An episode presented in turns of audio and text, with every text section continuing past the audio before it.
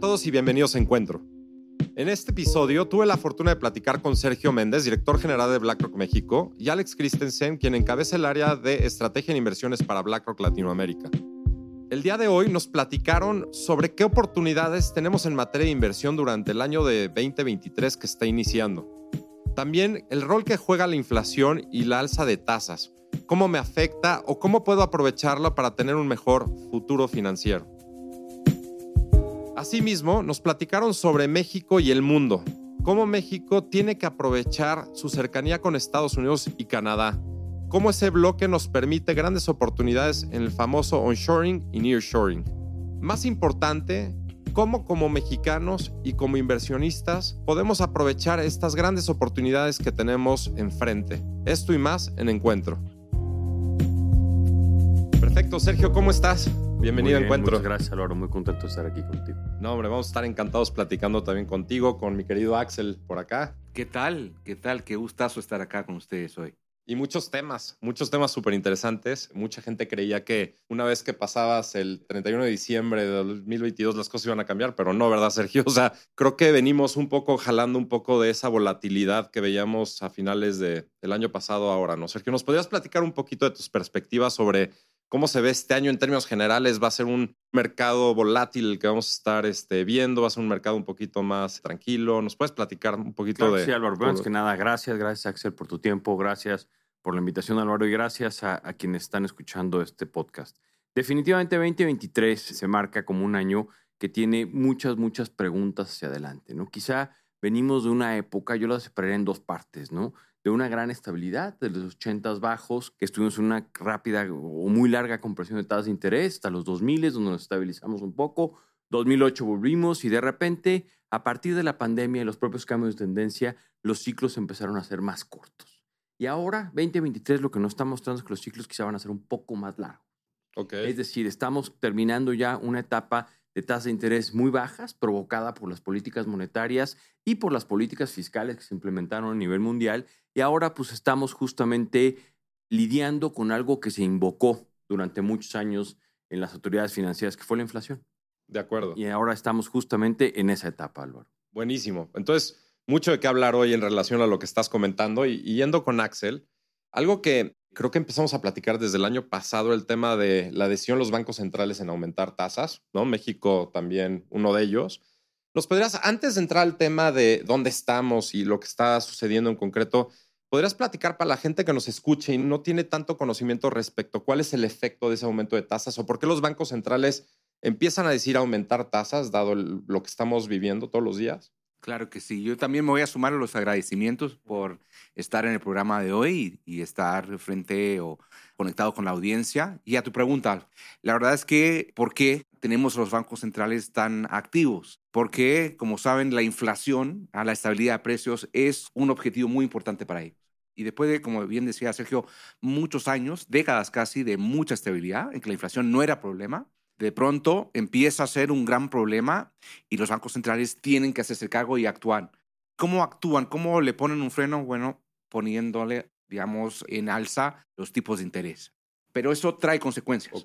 Y literalmente lo que están haciendo muchos bancos centrales a nivel global es como que casi provocar una recesión. Tienen que frenar la actividad para que ese freno de actividad ayude a que los precios empiecen, digamos, a regresar y podamos salir de este trance de inflación que hemos vivido el último año, año y medio. Y eso significa, o sea, para cualquier gente que nos oye, hoy es muy atractivo invertir o ahorrar ¿no? en, en, renta fija, etcétera. Y eso hace que tu consumo entonces baje, ¿no? Y que digas, oye, pues, chance ya no vale la pena ir a comprarme lo que me latea, sino es una buena oportunidad para estar, para ahorrar, ganar. Y eso, Sergio, por ejemplo, en 2023, ¿cómo se va a reflejar? Y también en México en concreto, ¿cómo crees que se comporte el año en términos inflacionarios, en términos de aumentos de tasa, etcétera? Habría que distinguir que el fenómeno inflacionario tiene dos etapas. Una que, que todavía no podemos reconocer de qué tamaño es, que es la disrupción en las cadenas productivas. Okay. Después de la pandemia, lo que hemos estado viendo, los cambios geopolíticos que estamos viendo, ¿no? han impactado de manera muy importante. Eso la política monetaria no puede hacer nada. Eso es algo que de alguna manera poco a poco se va a ir quitando. ¿No? Pero la política monetaria, como comentaba Axel, sí puede actuar sobre el consumo, sí puede actuar sobre la inversión. Y eso de alguna manera es lo que está buscando. Entonces, definitivamente ahorita es un momento en el cual, en el caso de México, tenemos tasas de interés libres de riesgo del 10.5%. Hace 23 años que no veíamos un nivel de ese tamaño. Y si decimos que las generaciones van de 5 a 10 años, ¿no? La- o sea, la gente que entra Claro. al mercado laboral, tenemos tres o cuatro generaciones que no han vivido una etapa de inflación de doble dígito en México, ¿no? O de tasas, perdón, digamos, de doble dígito, porque la inflación hasta ahorita va por abajo del 9%. Entonces, en ese sentido, lo que tenemos que hacer es reconocer justamente este ciclo y aprovechar las ventajas de invertir. ¿Por qué? Porque ahorita decías que ahora más que nunca es un buen momento para invertir. A ver, yo creo que invertir siempre es un buen momento. Claro. Esa es la realidad. Simplemente hay que ir ajustando un poco con las cosas que estamos viendo entre corto, mediano y largo plazo. Lo más importante al momento de invertir siempre es poner un horizonte de inversión y un perfil de riesgo. Las tasas de interés ahorita de alguna manera te permiten no tener que buscar grandes cantidades de riesgo, sino quedarte simplemente en la renta fija, en los productos que realmente te rinden de manera fija y que pueden llegar a superar la inflación. Pero es bien importante, Álvaro, que la gente otra vez, los portafolios no tienen que ser cero o 100. Claro. Siempre tenemos que pensar en la diversificación. Así como al momento de invertir es que pensar en un plazo, en apetito de riesgo, en horizonte de inversión, también lo que sabemos es que nadie tiene una bola de cristal. Y ahorita podemos estar hablando con gran seguridad aquí, Axel, yo, tú, del nivel de las tasas de interés y puede ser que las cosas cambien. Entonces, justamente como no es esa bola de cristal, es importantísimo que siempre tengamos un portafolio muy diversificado, reconociendo en este momento que la renta fija, el actuar de una manera simple, por decir así, está teniendo muy buenos retornos. De acuerdo. No, gracias, Sergio. Y el poder de la diversificación siempre es súper importante traerlo. Y, y ahí, Axel, platícanos un tema que creo que hemos profundizado mucho anteriormente y dentro de BlackRock, que es la evaluación del daño, ¿no? Que le llamamos, la evaluación que el mercado está teniendo sobre las empresas. Y hablando de este tema de diversificación, como dice Sergio, oye, no hay que descuidar también el tema de los equities, ¿no? De, los mercados de capitales, etcétera. ¿Nos puedes platicar un poco el mercado? ¿Cómo está percibiendo todas estas empresas listando los movimientos que se están percibiendo, etcétera? ¿Y cómo juega en este juego con la parte de la renta fija? Claro que sí. Ah, como bien decía Sergio, y también mencionabas Álvaro, se ha vuelto mucho más atractivo la renta fija. Y ese es un primer punto que hay que tomar en consideración, por ejemplo, cuando miro activos de mayor riesgo, como es la renta variable. Que mi competencia, que mi punto de comparación a esa tasa libre de riesgo que mencionaba Sergio, se ha vuelto mucho más atractiva y como inversionista le tengo que exigir un retorno mayor, porque estoy corriendo mayor riesgo al invertir en acciones que en renta fija. Claro. Eso es una buena noticia de largo plazo porque significa que la rentabilidad que voy a obtener, pero es muy, muy importante, como decía Sergio, el horizonte de inversión. Nosotros en el Instituto de Inversión de BlackRock, ah, al cual pertenezco, seguimos estando muy positivo la renta variable, tomando en consideración plazos más extendidos de tiempo. Pero entrando este año, lo estamos mirando con mayor cautela, precisamente por el primer factor que te mencionaba, la competencia que le hace la renta fija. Y en segundo lugar, ese daño, ¿no? O sea, los bancos centrales han tenido que subir mucho más arriba a lo que estábamos acostumbrados a ver, los tipos de interés. Buena noticia para los inversores, Claro. está muy atractivo, pero ¿qué pasa con las empresas que tienen que salir a buscar financiamiento, por ejemplo, para sus proyectos? ¿Qué pasa con el consumo? El endeudarse se ha vuelto mucho más complicado, se ha vuelto mucho más costoso eso. Y eso es lo que le pone algo de freno. Entonces, cuando miramos a las acciones, a la renta variable, que derivan su valor de esos flujos, y esos flujos, por un lado, están siendo presionados por esa mayor inflación y al mismo tiempo están eventualmente enfrentando una disminución en los ingresos. Las personas que están dejando de consumir De acuerdo, ah, claro. ahorrando un poco, pero eso le va a afectar los flujos. Entonces, ya sea por una comparación con otra clase de inversión, como es la renta fija, ya sea por el impacto mismo de los flujos de ingresos de las compañías, estamos entrando este año, el 2023, con un poco más de cautela, siempre manteniendo la renta variable como una clase de activo que nos da crecimiento en ese ejercicio de diversificación, pero de corto plazo un poquito más de cautela de lo que estamos habituados a ver. De acuerdo, no, muchísimas gracias, Axel. Yo quiero regresar contigo, Sergio, juntando lo que comenta Axel con lo que comentabas tú respecto a la diversificación, etcétera. Para la gente que nos oye y está aprendiendo un poco de este concepto de diversificación, ¿nos puedes platicar un poco de los trade-offs que hay en el momento en que escoges renta fija sobre renta variable y viceversa? Etcétera, en relación a sus objetivos, horizontes, etcétera, de inversión? Claro que sí. Yo creo que yo, yo retomaría lo que comentaba Axel de justamente cómo impacta a las empresas este nuevo nivel de interés. Tenemos empresas, lógicamente, que tienen por su propia estructura de capital necesidades de financiamiento muy altas. Esas son las empresas que ahorita justamente simplemente sus márgenes se van a apretar porque tienes inflación, la inflación afecta las tasas de interés y eso hace que los márgenes de alguna manera se aprieten. Pero también existen empresas que tienen por su estructura, por el mercado en el que están, diferente balance, diferente hoja de balance. Y esas empresas quizá no necesitan tanto financiamiento y pueden ser beneficiadas, porque estamos hablando mucho de la inflación, pero yo creo que es momento de meter otro concepto que está ahorita muy en boga, que nosotros trajimos a la mesa ya desde hace un buen rato, que es el término este onshorización. Mm, ¿Eso qué quiere decir? ¿no? Que la economía, la economía mundial está funcionando por bloques, mm. se está viendo por bloques. Y México está inmerso dentro del bloque norteamericano. Y eso es importantísimo. ¿Por qué? Porque hay empresas de logística, hay ciertas empresas que su modelo de negocio, no solamente logística, pueden ser constructoras, pueden ser diferentes tipos de empresas que van a ser beneficiadas de estas tendencias. Que eso es lo importante que vemos, por ejemplo, en México. México es una economía que al fin y al cabo debe tantito más del 50% de lo que produce. Y por otro lado, tiene vía las afores ahorro interno por más de 20 puntos del PIB. Eso quiere decir, y tiene lógicamente remesas, tiene fondos mutuos, 11 puntos del PIB, tiene aseguradoras, es decir, tiene una estructura, una base de ahorro interno bien importante y está puesto en un bloque. Entonces, de ahí la gente muchas veces extraña por la apreciación del tipo de cambio que estamos viendo, ¿no?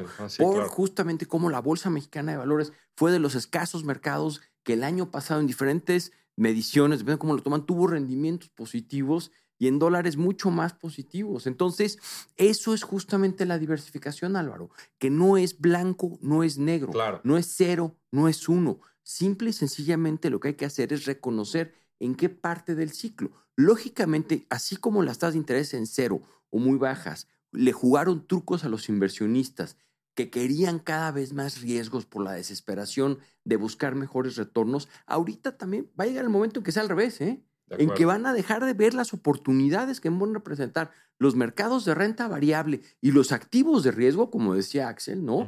Simplemente por estar al 10 y medio, ¿no? O al 11 o a donde vayamos a estar. Hay que ver, justamente tratar de reconocer, y como no tenemos nadie en este mundo una bola de cristal y no sabemos qué es lo que va a pasar, porque mucha gente dice, le atiné al mercado. Pues le atiné al mercado es como sacarte la lotería. Claro. ¿No? Es decir, si le atinaste al mercado, pues también puedes ir y comprar un billete de lotería. Hay estudiosos, hay gente como Axel que estudia los mercados desde el punto de vista del instituto, justamente agnóstico, tratando de encontrar cuáles son los ciclos, etcétera, que eso es justamente lo que hay que ver, oír, qué es lo que dice esa gente, ¿no? Justamente para ver. Y mi mejor consejo en ese sentido es, una vez que decidiste el horizonte de inversión, una vez que conceptualizaste, internalizaste cuál es la condición macroeconómica actual, es un gran momento para invertir siempre.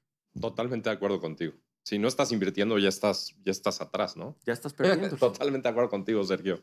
Oye, Axel, pensando en lo que dice Sergio, ¿no? No tenemos una bola de cristal, ojalá sea padrísimo, no manches. Sin embargo, lo que sí tenemos es gente como tú que, pues, que se mete de lleno a estudiar qué está subiendo los mercados, qué puede pasar el día de mañana, etcétera. En términos estratégicos y tácticos, el rol de los bonos en relación a otro tipo de activos, ¿cómo están jugando? Claro que sí. Para responderte, voy a usar, digamos, un sinónimo para bonos, que es renta fija. Ok. Y por muchos años, la renta fija ni rentó ni fue fija. Okay. Tuvo un desempeño, las tasas estaban muy bajas, por lo tanto, no recibía un rendimiento muy alto, apenas eh, ahora últimamente era capaz de ganar la inflación. Y por otro lado, y esto es muy importante, la renta fija típicamente jugaba un rol de ancla en mi portafolio. Un portafolio bien diversificado que tenía renta fija permitía, cuando los mercados, sobre todo los activos de mayor riesgo, estaban enfrentando un momento de mucha incertidumbre, tú encontrabas refugio ¿no? en la renta fija.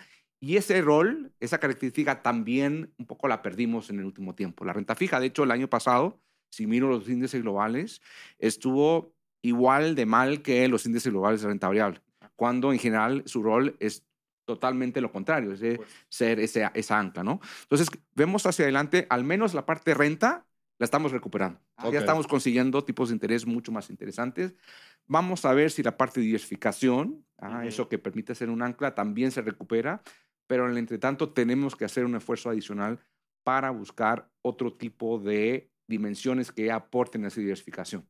Lo mencionaba Sergio, los sectores, por ejemplo. Dentro de las compañías, no todas las compañías responden de la misma manera frente a inflación, frente a alzas de, las, de los tipos de interés.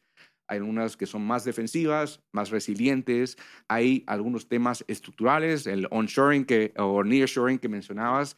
Creemos también en el instituto que el cambio climático también está ofreciendo oportunidades interesantes todo lo que es la transición ¿no? a fuentes renovables de energía está generando una demanda muy importante a lo que llamamos metales verdes, el cobre, el litio, todo lo que tiene que ver, por ejemplo, con electromovilidad. Entonces, tienes también la capacidad de diversificar desde el punto de vista de industrias que se pueden ver beneficiados por estas tendencias más de largo plazo.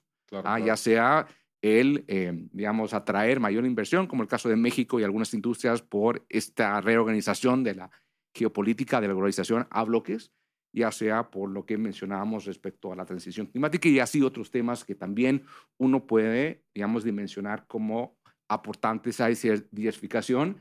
Y vamos a ver si la renta fija finalmente recupera ese rol.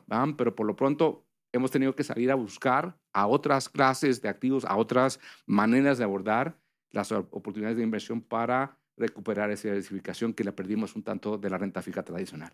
Volviendo al tema de diversificación. Oye, Axel, y siguiendo contigo, todo el mundo habla de la inflación. Todo el mundo está siguiendo las noticias y está pendiente a lo, a lo que hace la Fed, lo que hace el Banco Central de, de México, etcétera. Y platícanos un poco, o sea, ¿la inflación va a seguir siendo un tema central en materia de inversión durante todo el 23? ¿O crees que se va a detener más temprano que tarde? Creo que un poquito de ambos. En ese sentido, la inflación, que fue el gran tema, si habría que usar el personaje del año, si la inflación puede ser una persona, sería sin duda la persona del año. Creemos que este año probablemente, digamos, la importancia del concepto de inflación del tema va a ir de alguna manera compartiendo protagonismo con su primo cercano, que es la recesión, que es la consecuencia, ese daño que mencionábamos que va a provocar el alza de tipos de interés que hacen los bancos centrales para responder a la inflación. Pero por lo pronto esa inflación irá cediendo, va, a ir de alguna manera reflejando las acciones de los bancos centrales. Pero la pregunta que nos hacemos es, ¿hasta dónde puede bajar? ¿Dónde se va a estabilizar la inflación? Y creemos que esa inflación, una vez ya, digamos, tomado en cuenta los efectos de bancos centrales, otros elementos, se va a estabilizar a niveles por encima de la que estábamos habituados a ver. Okay. ¿Y por qué? Porque hay elementos estructurales que explican una inflación un, tanto más, más, persistente. Okay, ¿ah? Algunas las mencionamos, esto del reordenamiento de las cadenas de suministro a partir de los cambios geopolíticos tiene cierta incidencia sobre la inflación. La mayor demanda de estos elementos que ayudan a la transición climática también traen emparejado. Ah, y un tercer aspecto, que son los cambios demográficos, particularmente en economías desarrolladas, en México no tanto, que es una economía un tanto más joven, pero el envejecimiento de la población está poniéndole presión ya no tan solo al precio, a la inflación de bienes, sino que a la inflación de servicios a través de presiones salariales. Entonces tenemos, ya sea por salarios, ya sea por los efectos de cambio geopolítico, etcétera, elementos que van a llevar a una persistencia mayor de inflación en relación a que estábamos habituados a ver hace algunos años atrás. De acuerdo. Gracias, Axel. ¿Podemos aterrizarlo a México, Sergio? O sea, vamos a pensar México, términos de inflación. Me gustaría entrar más bien a un tema que Axel empezó a platicar, que es este tema demográfico, ¿no? Que, de alguna manera está presionando ese aspecto. Sin embargo, México se encuentra en otra situación a la que se está viendo en Europa o en Estados Unidos. ¿Nos podrías platicar un poco sobre tu perspectiva en México en estos temas? Yo creo que en ese, en ese sentido, la parte demográfica que menciona Axel es otra característica positiva de la economía mexicana, ¿no? ¿Por qué? Porque estamos en una etapa en la cual este, en la población realmente pues, es joven relativamente a otros países. Es una población que sigue en una etapa productiva muy alta. Esa es la productividad mexicana que se está buscando, ¿no? Eso creo que es algo que, que en el mundo se reconoce, que lo pone como una oportunidad dentro de México que si esto lo pones uno con la ventaja geográfico en esta consolidación del bloque norteamericano, y que si lo pones con los equilibrios macroeconómicos que tiene México, creo que a México lo pone en una situación muy importante y, sobre todo, y esto, si todavía le sumas la posición de ahorro interno, ¿no? que eso es la gran diferencia de lo que ha sucedido en México en las últimas crisis de 30 años. Esta crisis o esta situación a nivel mundial agarró a México o tomó a México con una construcción de ahorro interno muy importante. Claro. Y eso hace toda la diferencia del mundo. ¿Por qué? Porque otros sistemas de ahorro para el retiro en el mundo han tomado diferentes caminos y de alguna otra manera esas economías lo están sintiendo. Entonces, este, pues lo que justamente estamos viendo ahorita en México y lo que se voltean los inversionistas internacionales cuando platican con nosotros, ¿no? Se voltean, ¿no? Y están en Europa, están en Medio Oriente, están en, en Asia y se voltean y dicen, hay un país que debe aproximadamente 50% de lo que produce, que su situación fiscal no es mala, que tiene un bono demográfico, que tiene ahorro interno y tiene una tasa real positiva, pues, lógicamente eso atrae flujos de inversión. ¿no? Entonces, esa parte la seguimos viendo realmente constructiva dentro de todo y vemos cómo es mucho más fuerte que otras situaciones que están pasando o que están sucediendo dentro de México. Entonces, el tema de la inflación, pues la verdad es que no hay bola de cristal. Vemos un banco central independiente actuando de manera decidida y lógicamente dando a descubrir la gran pregunta que ahorita tiró Axel, que es, no sé dónde se va a parar la inflación, pero lo que sí sé es que va a estar arriba de cómo empezó el ciclo. Es decir, el ciclo que estamos comenzando, que estamos a la mitad, porque no sabemos cuánto nos va a durar este ciclo, este ciclo lo que sí sabemos es que el cambio estructural viene por eso. Y si todavía le pones otros dos componentes, que es la transición, la transición energética hace que la oportunidad de inversión sea de oro, de oro. ¿Por qué? Porque las siguientes tecnologías que se están encontrando y que se van a encontrar para llevarnos a simplemente lo que pasó con la fisión nuclear. ¿no? Justamente hace principios de diciembre, ¿no? Se encontró esta parte que hace que sea una gran diferencia realmente en cómo vamos a plantear toda la formación de energía en, el mundo, ¿no? Y esto cómo se va a aterrizar en México. La parte tecnológica, ¿no? Y el envejecimiento de la población afuera, pero con un bono democrático en México, sí creo que todas son preguntas muy importantes que nos van a poner quizá en 100, 150 años a hablar de lo que estuvimos viviendo ahorita. Sin duda. ¿no? Entonces, por eso es que es difícil hablar con gran certeza acerca de las perspectivas, pero lo que nos queda es sacar el estómago y poner las cosas reales y tomar las decisiones de una manera fiduciaria como lo hacemos en BlackRock. Es decir, pensando realmente en cuál es la mejor estrategia para ayudar a formar un mejor futuro financiero. De acuerdo. No, súper completa tu participación, Sergio. Y volviendo a este tema, Axel, yo, Álvaro, salgo allá, leo mucho sobre todos estos temas que estamos platicando aquí, inflación, tasas, temas sostenibles, transición. ¿Qué me recomendarías hacer? Yo soy un, un cuate que está empezando a invertir, ¿no? a generar su patrimonio que, que, espera que cuando sea menos productivo pueda mantenerlo de manera tranquila, etcétera. ¿Qué sugerirías? ¿Cómo navego el mundo de hoy con la información que tengo, etcétera? Bueno, por lo pronto hay algunos conceptos que ya los hemos eh, compartido hoy. Empezar por la diversificación, familiarizarte con más, digamos, términos financieros, autoeducarse. Hay mucha información, incluyendo lo que publicamos en eh, distintas fuentes en BlackRock. Al instituto nosotros publicamos muchos contenidos en relación a perspectivas de inversión, situación macroeconómica, pero también puedes complementarlo con lo que hablamos respecto a oportunidades de transición climática, etcétera.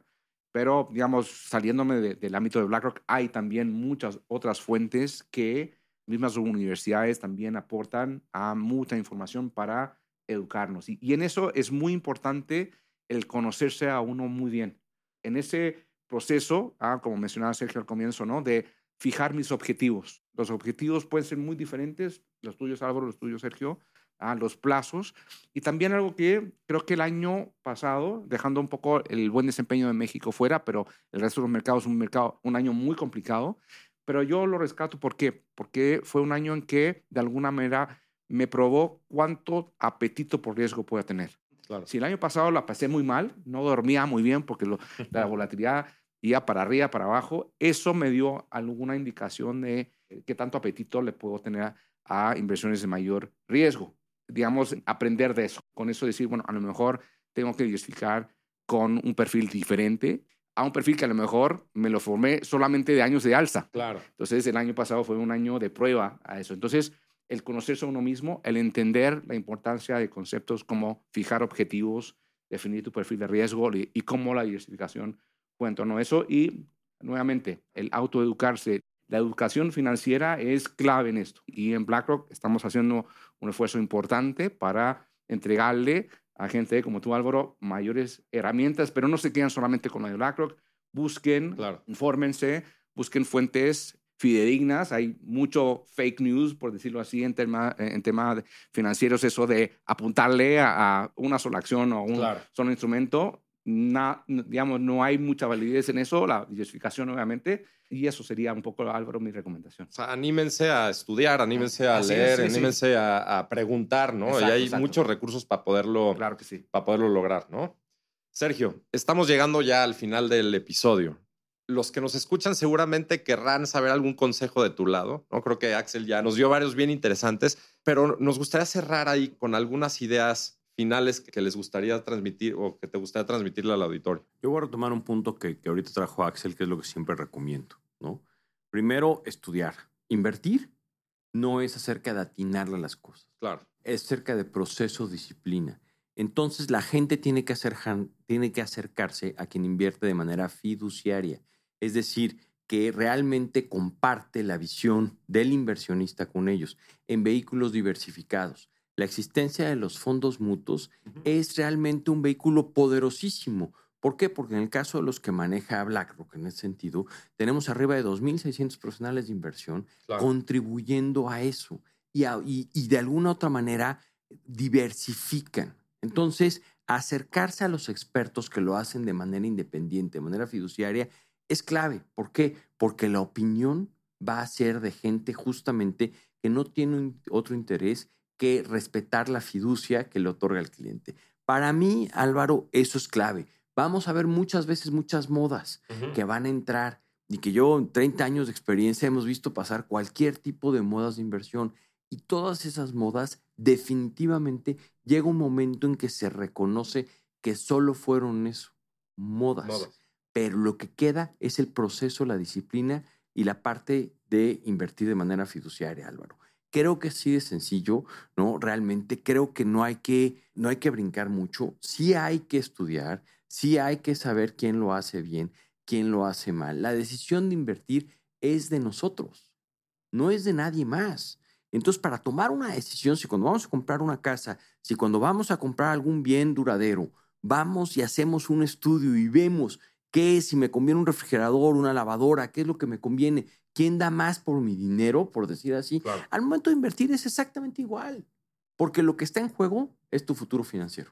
Sí, al final es tu patrimonio, ¿no? si no lo cuidas tú, nadie lo va a hacer. Nadie lo va a hacer por ti. Totalmente de acuerdo.